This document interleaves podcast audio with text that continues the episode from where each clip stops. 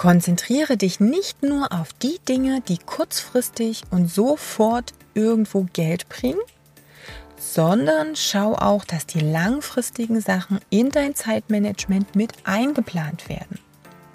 Ich habe das schon sehr oft erwähnt. Es gibt bestimmte Dinge, Tätigkeiten, die dir direkt sofort Umsatz bringen.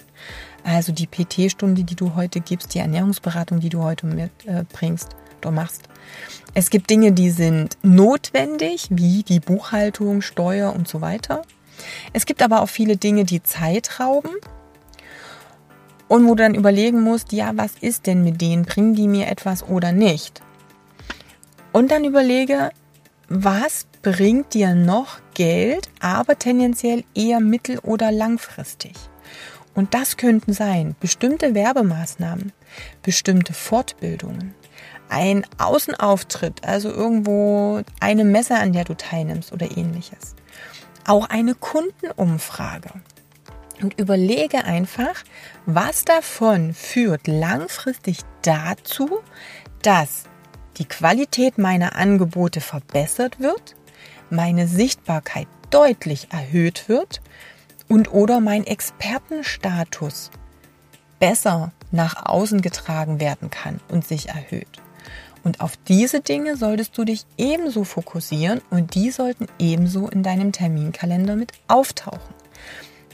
Frag dich also bei jeder Tätigkeit, die du machst, stimmen die irgendwie mit einem dieser Punkte überein?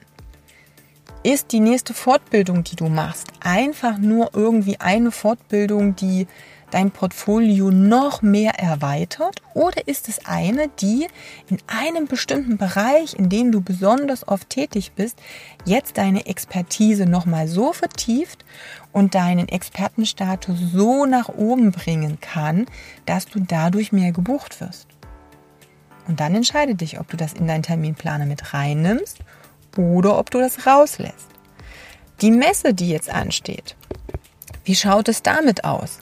Ist es eine Messe, bei der du sagst, so mh, hm, ist es nett, da bin ich jetzt mal anwesend, das äh, kann nett sein? Oder ist genau exakt deine Zielgruppe, die in der Gegend wohnt, wo du auch aktiv bist, wo du deine Dienste auch anbietest, sind die da?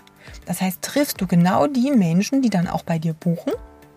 Oder ist es einfach nur was, wo du sagst, hey, das ist nett, es waren ganz viele Leute da, aber die sind alle 200 Kilometer weg, sind extra dafür hergekommen und werden niemals mein Kunde sein.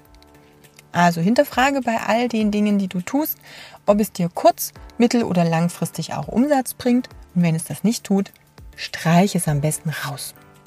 Mehr Infos auf katjakraumann.com.